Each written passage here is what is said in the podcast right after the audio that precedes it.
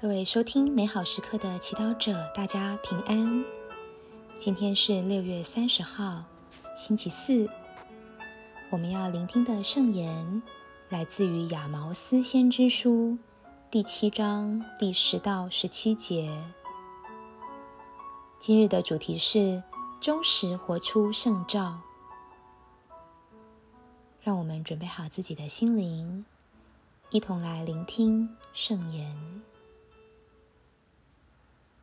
那时，贝特尔斯基阿玛泽亚派人向以色列王亚洛贝罕说：“亚毛斯在以色列家中图谋背叛你，国家再不能容受他的一切言论，因为亚毛斯这样说：亚洛贝罕必死于刀下，以色列必被掳去充军。”远离本土。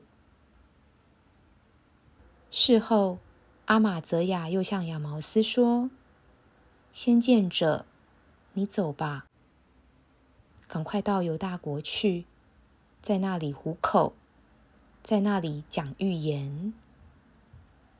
在贝特尔，不可再讲预言，因为这里是君王的圣所，王国的殿宇。”亚毛斯回答阿玛泽亚说：“我原不是先知，也不是先知的弟子，只是一个放羊兼修剪野无花果的人。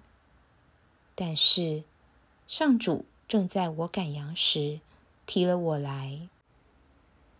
上主对我说：‘你去向我的百姓以色列讲预言吧。’”现在，你且听上主说什么。你说：“不要讲预言攻击以色列，不要发言反对伊撒格家。为此，上主这样说：你的妻子必在城中卖淫，你的子女必丧生刀下，你的田地。”必被人以神墨瓜分，你自己必死在不洁之地。以色列必被掳去充军，远离本土。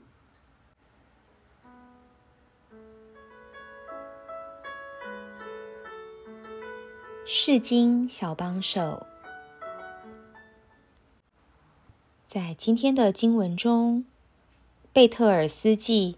阿玛泽亚反对亚毛斯先知，还到以色列王亚洛贝罕前去控告他，因为他预言了以色列将因为他们的不义而沦亡。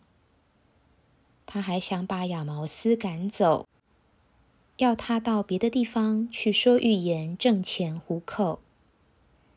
然而亚毛斯先知却为自己辩护说。我原不是先知，也不是先知的弟子，只是一个放羊兼修剪野无花果的人。但是上主正在我赶羊时提了我来。上主对我说：“你去向我的百姓以色列讲预言吧。”在这里，亚毛斯想表达。他的圣召和使命是天主赐的，不是他原本的计划。而他说预言，不是为了自己的利益，要糊口或要成为有名的人，而是为了执行天主给他的使命。亚毛斯强调，原本牧羊兼修剪野无花果，无忧无虑的生活。才是他喜欢的，但是因为他爱天主，当天主召叫他时，他才愿意放下自己悠哉简单的生活，扛起这吃力不讨好的使命，呼唤以色列人悔改。看到亚毛斯先知，让我们也反观自己的圣召、婚姻、独身。或献身生活者，无论是什么圣召，都是天主恩赐的，是一份礼物及恩宠，也是一个挑战。其中有甘，也必会有苦。因此，在回应圣召时，我们的动机需要被净化。只有当我们能像亚毛斯一样，把我们的心固定于天主，我们在圣召的路上才不会动摇，不因困难而退缩，更不会为了利益而偏离天主。让我们相信，一个人的忠实可以造福万世万代。品尝圣言。我原不是先知，只是一个放羊的人。